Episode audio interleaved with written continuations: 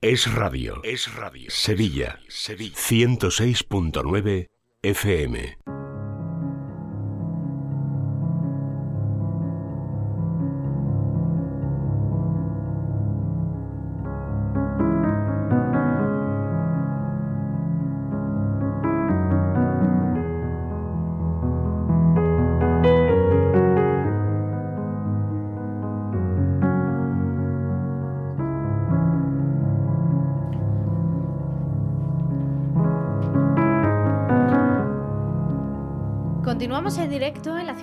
106.9, 12 y 35 minutos de la tarde de este miércoles en el que toca hablar, como siempre a esta hora del mediodía, de vivir en positivo el programa y el espacio que dedicamos pues a la psicología y al desarrollo personal. Me acompaña ya en esta mesa de radio Paloma Carrasco, nuestra psicóloga de cabecera en Es Radio Sevilla. Hola Paloma, ¿qué tal? Buenas tardes. Buenas tardes Laura, buenas tardes a todos. Vamos a entrar ya en materia, te voy a presentar, pero antes eh, le damos ya pues un, un titular eh, a los oyentes para que sepan perdón, para que sepan de qué vamos a hablar hoy. Hoy, mmm, bueno, eh, aprovechando de que estamos eh, casi, casi todavía en los primeros días de la primavera, vamos a usar ese recurso del cambio de, esta, de estación para hablar un poquito de, de, cómo nos afectan los cambios a nivel mental, a nivel emocional y, sobre todo el aprendizaje que nos puede dar la, la, primavera y esa metáfora tan bonita que es el, el, resurgir, ese florecer de la vegetación, ese empezar de nuevo, ¿no, Paloma? Sí, ese cambiar, ¿no?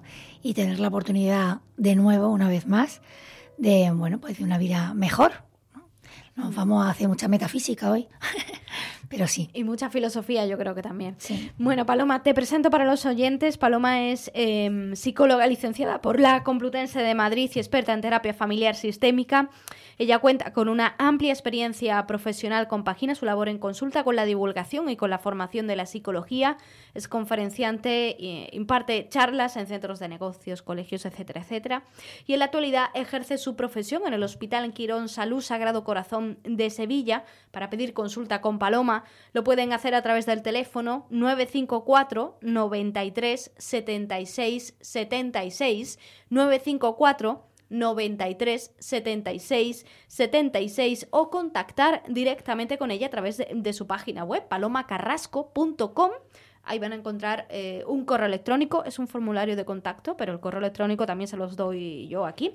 Contacto arroba palomacarrasco.com. Bueno, Paloma, hechas las presentaciones, como siempre, que son importantes para situarnos. Empezamos, entramos ya en materia, hoy hablando de la primavera y todo lo que ello pues, nos aporta o nos beneficia a nuestro estado y a nuestra salud mental.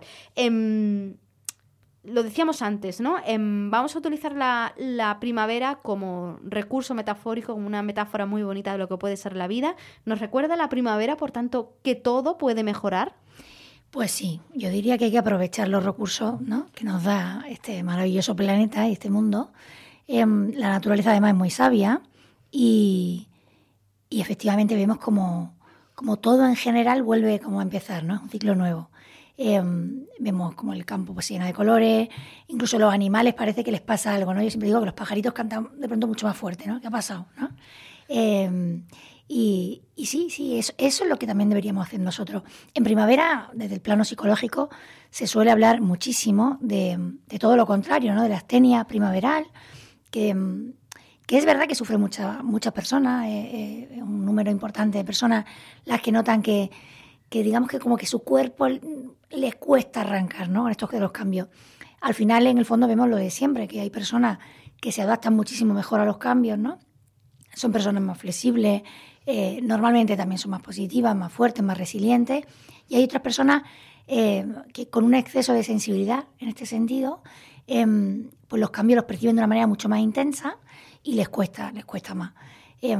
Bueno, vamos a intentar darle la vuelta, ¿no? También, por supuesto, hay que ser conscientes, o sea, no se trata de, de luchar contra los síntomas, porque a veces eh, se confunde, ¿no? Le hemos dicho muchas veces que se confunde ser positivo, vivir en positivo, eh, con que todo tiene que estar bien, ¿no? Mm. Y no, no todo está bien siempre.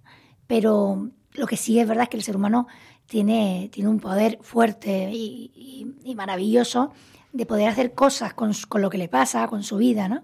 Y, y, quizás eso es lo que yo quisiera hoy resaltar. Uh -huh.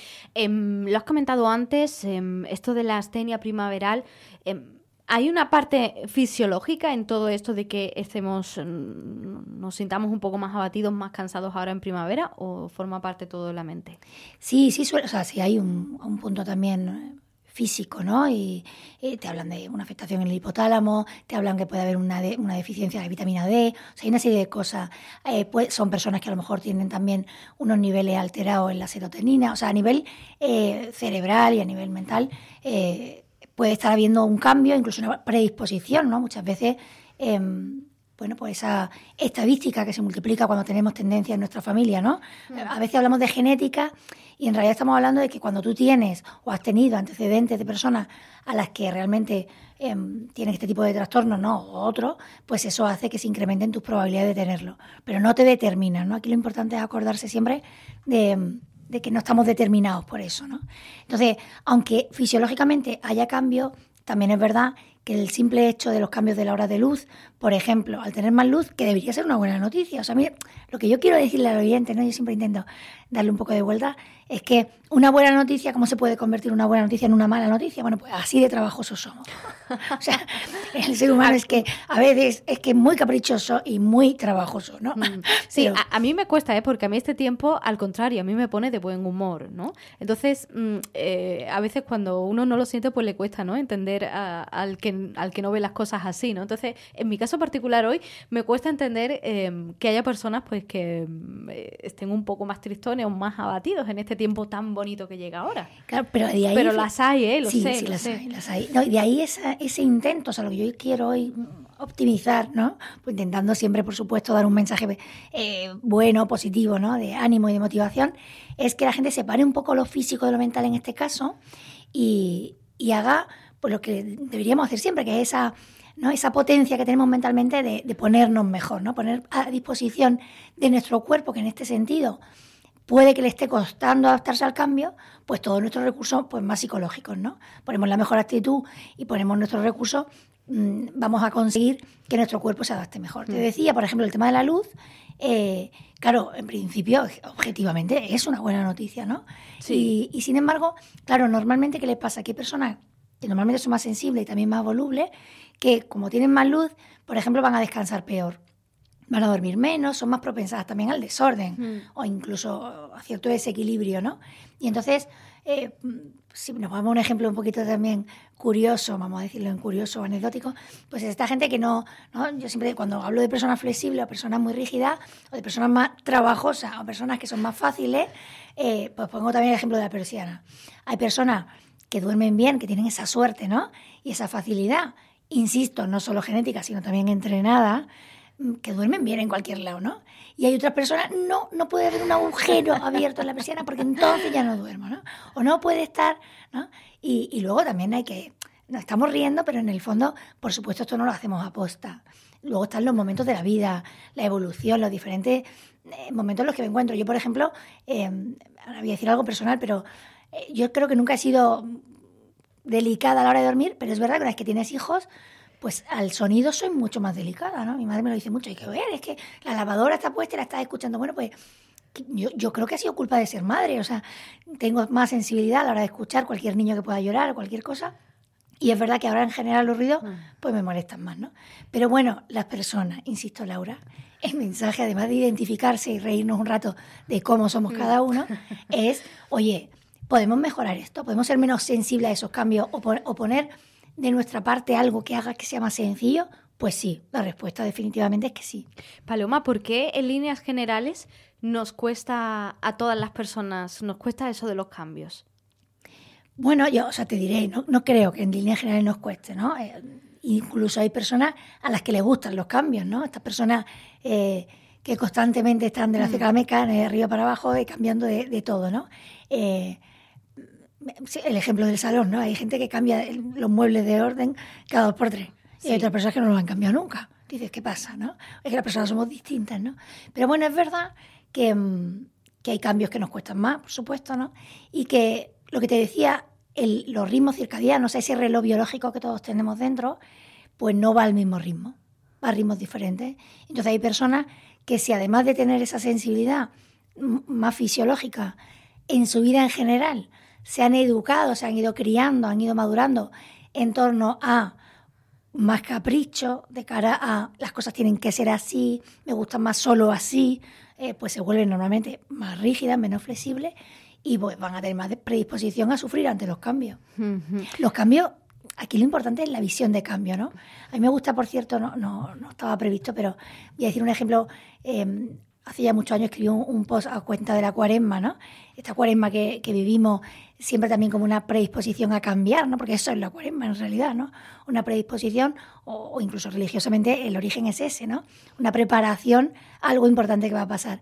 Y, es en primavera, las cosas, a mí me gusta pensar, las cosas no son casualidades, ¿no? Todo tiene su, su, su razón, ¿no? Entonces el mundo está cambiando, la naturaleza está cambiando, yo puedo cambiar y en el fondo lo que tengo que hacer es aprovecharlo en vez de verlo como una especie de castigo, ¿no? O sea, que de la primavera también podemos sacar un aprendizaje, también podemos aprender.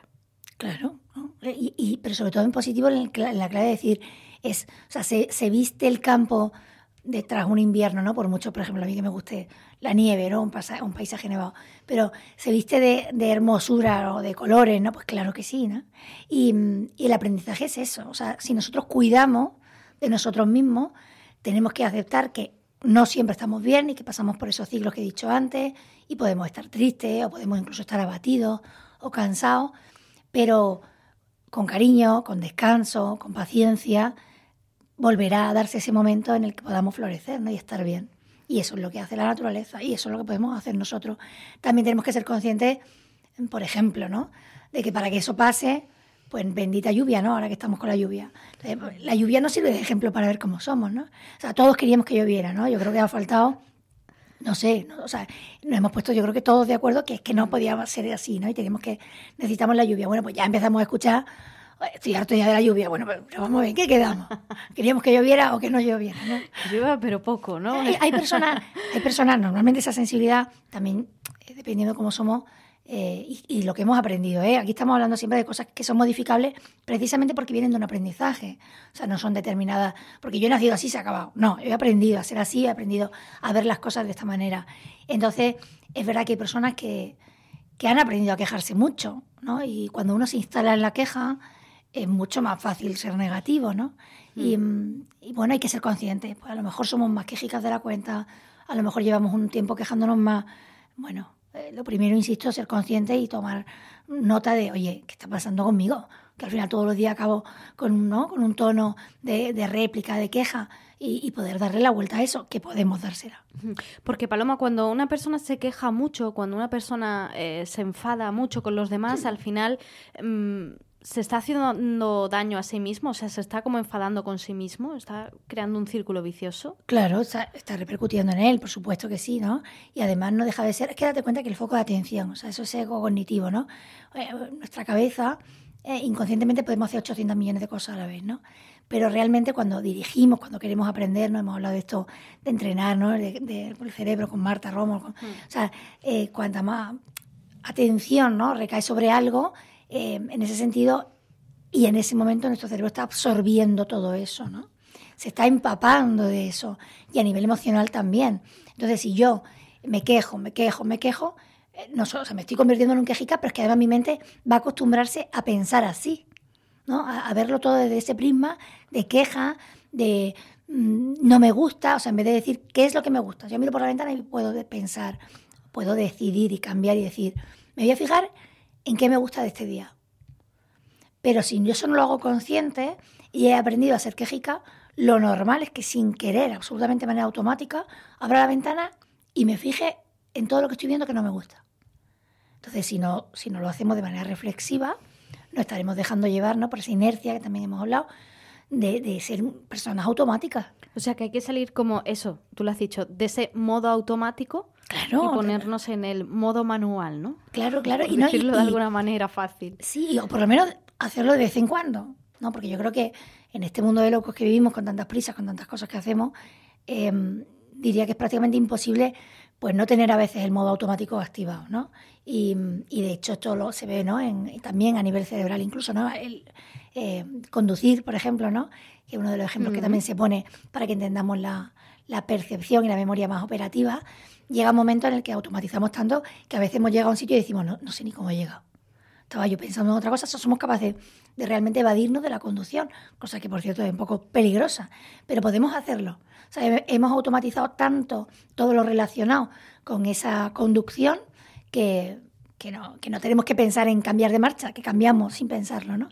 Pero claro, em, una cosa es que para algunas determinadas tareas tengamos que ponerle automático y otra cosa es ponerlo en modo general, ¿no? Hace que nos perdamos muchas cosas y sobre todo hace que perdamos la posibilidad de cambiar. ¿no? Y parece que somos así, es que soy así. No, hombre, no. O sea, puedes cambiar tu actitud ante las cosas, puedes cambiar tu predisposición ante las cosas, puedes incluso poner el foco de atención en cosas nuevas, ¿no? Esto de las cosas nuevas, ¿no? Que es tan bonito. A mí también me vuelve a salir lo de la naturaleza y la primavera. Em, bueno, porque una mirada nueva hacia nosotros mismos nos llena de oportunidades.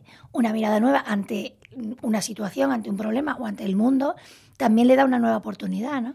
Esto de cambiar de perspectiva, de tomar una, bueno, un punto ¿no? de vista distinto, ¿no? Incluso alejarnos a veces, ¿no? Para poder ver las cosas de otra manera. Al final todo esto son posibilidades en el ser humano. Todos podemos cambiar, nos ha quedado claro, porque lo venimos repitiendo desde hace mucho tiempo aquí en el programa, pero ¿a cualquier edad también o la edad también nos condiciona en ese proceso de cambio? Bueno, la edad debería condicionarnos a mejor, ¿no? Deberíamos ser cada vez más sabios, pero es verdad que eh, como nos enlentecemos a veces a nivel físico, mm. pues también ese ritmo circadiano, ese reloj biológico, pues puede costarle un poquito más los cambios. Pero no, no necesariamente, o sea, yo creo que está ya muy superado el argumento de que a partir de una edad em, todos son problemas, porque entre otras cosas, esto de que hablábamos de la neuroplasticidad, o sea, las neuronas ya no pueden regenerarse, ya no podemos aprender cosas nuevas. No, hombre, no. Eh, y de hecho lo vemos, ¿no? Hay gente mayor que vive estupendamente bien, ¿no? Que se siguen enriqueciendo eh, en todos los sentidos, en aprendizaje nuevo, a nivel cultural, a nivel humano, ¿no? Yo creo que, mm, eh, por ejemplo, esto que hablábamos el otro día, con las oportunidades que ahora tenemos de poder ayudar a mucha gente que no conocemos, y ahora cada vez más sencillo poder ayudar, ¿no? Desde económicamente, en redes, poder establecer conexión con alguien, ofrecerle la ayuda, el apoyo. Todo esto nos da nuevas oportunidades, regenera en nosotros, ¿no? Este resurgir que decíamos en la naturaleza puede ser también una constante en nosotros. Insisto, lo primero que hace falta es que queramos ser así. Hay gente que es que es muy comodona, o sea, realmente no quiere, eh, se ha instalado en, una manera de ser, en una forma de vida y no quiere salir de ahí. Esta gente le va a costar más. O sea, no, no, es una realidad, no, no a todos nos cuesta lo mismo los cambios, ¿no? Lo hemos dicho también antes. Pero si no hay voluntad, no hay nada que hacer entonces. Claro, una voluntad de cambio, ya ni mm. siquiera la fuerza de voluntad que, haga que cambiemos, que también, ¿no? Hay que trabajarla. Em, pero lo primero es el deseo de vivir mejor, un deseo profundo de vivir mejor. Y todos tenemos cosas mejorables y todos tenemos cosas que cambiar. Entonces, bueno, ¿por qué no aprovechar este momento en vez de eh, en quejarnos, ¿no? O en ver todas las pegas que tiene, por ejemplo, los pobres alérgicos, ¿no? Que ya van preparándose y dicen, ay, pues ahora ya, bueno, pues vamos a intentar eh, fijarnos, ¿no? Decíamos, poner el foco en lo que trae de bueno más horas de luz, que el campo esté realmente más bonito, que sea más fácil poder pasear, que las temperaturas sean más adecuadas. Bueno, pues vamos a aprovecharlo, ¿no? Hablábamos también antes de ese concepto, era lo que nos marcaba el inicio del programa, de mm, la llegada de la primavera, eh, la llegada de más luz, mejor eh, tiempo, más horas de sol, y mm, que esto a muchas personas pues eh, le proporcionaba felicidad, ¿no? Quiero preguntarte a ti, Paloma, en concreto, ¿cómo definirías la felicidad o qué es para ti la felicidad? Bueno, buena pregunta. Eh, hace poco hablaba de la felicidad, ¿no? Con esto que era el Día de la Felicidad el pasado... Es que ha sido el 20 de marzo, si no me equivoco. el pasado domingo, ¿no? fue, justo el día que, el día que entró la, primavera, además, que es que está vinculado, ¿no? Sí, bueno, tenemos días para todo, también hay que decirlo. También, sí, sí. Pero bueno, sí que los que nos dedicamos a esto... Em, bueno, pues tenemos que concluir un poco, ¿no? Yo creo que em, la felicidad está en ver em, tu vida y en verte a ti dentro de tu vida eh, como algo que está bien, ¿no? Yo creo que estar a gusto respecto a todo lo que te pasa, lo que te sucede, respecto a cómo eres, no es que te encante, porque yo creo que la gente se confunde, ¿no? Y, se vende mucho la inteligencia emocional o el tema de la autoestima con una especie de super yo que a mí no me gusta nada, porque además normalmente está ligado a una manera de vivir muy, muy egoísta y muy egocéntrica. Y yo creo que no tiene mucho que ver eso, con la felicidad con eso, ¿no? Entonces, la idea es que realmente hayamos hecho las paces con toda nuestra historia pasada, que veamos el futuro de una manera esperanzadora, ¿no? O sea, con esperanza. Y que el presente lo vivamos con alegría. O sea, nos tiene que gustar, tenemos que estar a gusto, ¿vale? Para que así se entiende mejor. Mm. Estar a gusto en el papel que nos toca vivir, en la persona que nos toca ser, en el mundo que nos toca también vivir, ¿no? Y, ya está. Entonces, eso requiere un trabajo, porque es verdad que requiere un esfuerzo em, consciente de, por lo menos, por lo menos, pues acabar el día, lo hemos dicho muchas veces, pues viéndolo así, ¿no? Si yo me, si no lo puedo evitar y he aprendido a llevarme todos los problemas a la cama y lo último que hago por la noche todos los días es darle vuelta a mis problemas, es muy fácil que me levante muy cansado. Y al revés, ¿no? Si yo, aunque no, no es mm, no es raro que me lleve los problemas a la cama, pero cojo y acabo diciendo, bueno, mira, pero no pasa nada, pero mañana haré esto y además me voy a fijar en lo bueno que se ha pasado hoy y además me voy a fijar en lo bueno que tengo, en las cosas que, por las que tengo que dar gracias, ¿no? Decía hace poco algo así, ¿no? La frase como yo escribo sobre la marcha y, soy tan espontánea, no me acordaba que había publicado algo así como que eh, la felicidad es vivir dando gracias, ¿no? Bueno, pues ahora me acabo de acordar, pues eso, ¿no? O sea, podemos coger, darle la vuelta y que lo último que pensemos todos los días sea algo bonito, ¿no? Así es mucho más fácil que nos levantemos con ilusión. Mm. Ilusión, reto, motivación, propósito, son palabras ligadas a la felicidad. Y todo lo contrario, abatimiento, el cansancio, pereza, mm, se va introduciendo en nuestro, en nuestro cuerpo de manera muy ligada también a la parte negativa, incluso depresiva. Ese es el cuidado que tenemos que tener. Y por eso el canto ¿no? primaveral, este canto que hace la naturaleza a la vida, es lo que ahora deberíamos hacer. Para terminar, Paloma, em, dame algún que otro consejo ya muy práctico para ponerlo en marcha, para intentar pues eh, mejorar nuestra vida, buscar esa ansiada felicidad y bueno, pues si estamos un poco abatidos, cansados por la primavera, por ese, por esa astenia, que podamos más o menos solucionarlo. Bueno, para ser lo más adaptativos posible, ¿no? Y para adaptarnos mejor a los cambios y aprovechar esto que, que, nos está pasando ahora mismo, que es el cambio primaveral. Eh, yo diría que si siempre es importante, ahora es más que nunca, cuidarse. ¿Cómo? Eh, la alimentación puede ser fuente de vitalidad también y de energía, ¿no? Y, no todos los alimentos dan el mismo tipo de energía. Comer bien, em, hacer ejercicio, salir a la calle. Está prohibido encerrarse en casa un día entero sin haber respirado el aire que, tenemos fuera, sin notar los cambios de temperatura. Em, salir, salir a la calle, ¿no? Y dar un paseo, actividad física, cuidarse de alimentación em, y la parte social, ¿no? Hemos dicho también tan importante, ¿no? Hablar, hablar con personas, tener buenas conversaciones, mm, conversaciones que nos enriquezcan, ¿no?